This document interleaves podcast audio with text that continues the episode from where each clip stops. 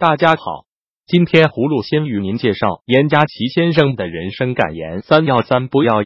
严家齐先生是葫芦尊敬的长者，青年时期曾读过严先生的著作《首脑论》和《文化大革命十年史》。八九六四后，严先生流亡到海外。前不久，葫芦有个好友到华盛顿拜访了严先生。严先生跟他谈了人生感言三要三不要，显葫芦转达给观众朋友一起分享一下。严先生说：“人要有三种品质：宁静的心、勇气和智慧。”这是一位基督徒莱因霍尔德尼布尔说的。他说：“对于一个人所不能改变的事物，应当有一颗宁静的心去接受它；对于一个人能够改变的事物，应当有勇气去改变它。”而一个人首先要有智慧，能区分什么是能改变的，什么是不能改变的。一个人连什么是能改变的，什么是不能改变的都不能区分，就是缺乏智慧。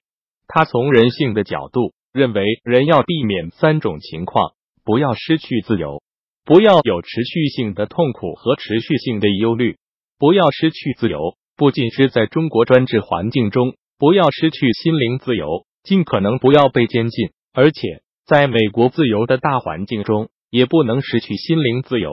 人生中的困难和挫折并不构成不美好，但忧虑和病痛一旦成为持续性的、不能消除的生活的内容，这就不美好了。人生宝贵的不仅是生命，而首先是活力，要充满活力，这才可能有饱满的精神从事工作，做出创造和成就。接着。葫芦与您聊聊央视记者孔琳琳受审的事。西米德兰兹警察厅向 BBC 中文证实，四十八岁的孔琳琳被起诉一项普通袭击罪，案件将于十一月七日在伯明翰裁判司署提讯。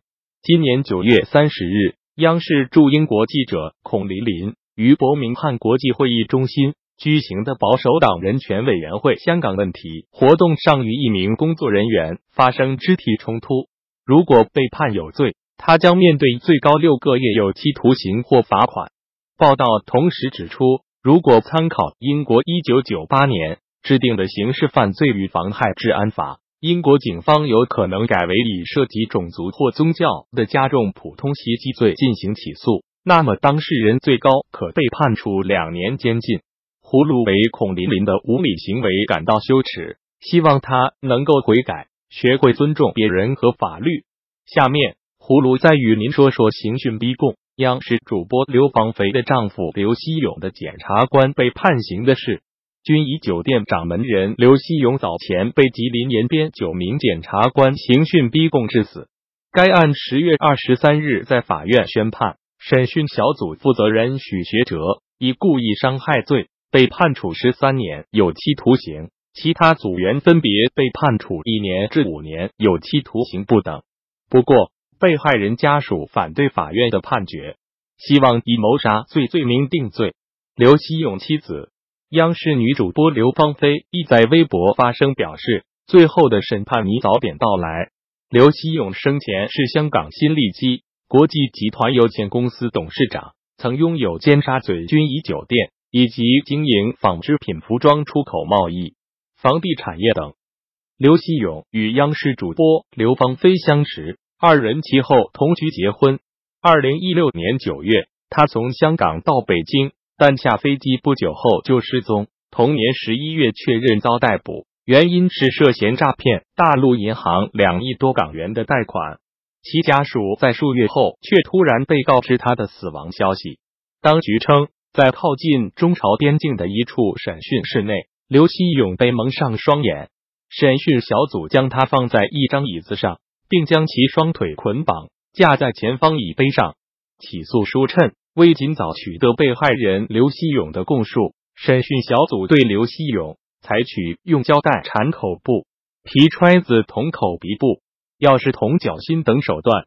起诉书又指。审讯人员多次使刘希勇的上身向腿部折叠，直到他身体瘫软、失去知觉。驻地医护人员最终未能救活刘希勇。葫芦为刘希勇的不幸去世感到悲伤，也为九名实施刑讯逼供的检察官受到法律制裁而欣慰。但胡洛需要指出的是，刑讯逼供在当今中国仍是一个普遍现象，无论是公安、检察还是中纪委，均使用酷刑对待当事人，这是一个严重侵犯人权的犯罪行为，应予以谴责。好了，今天胡洛就与您聊到这里，明天再见。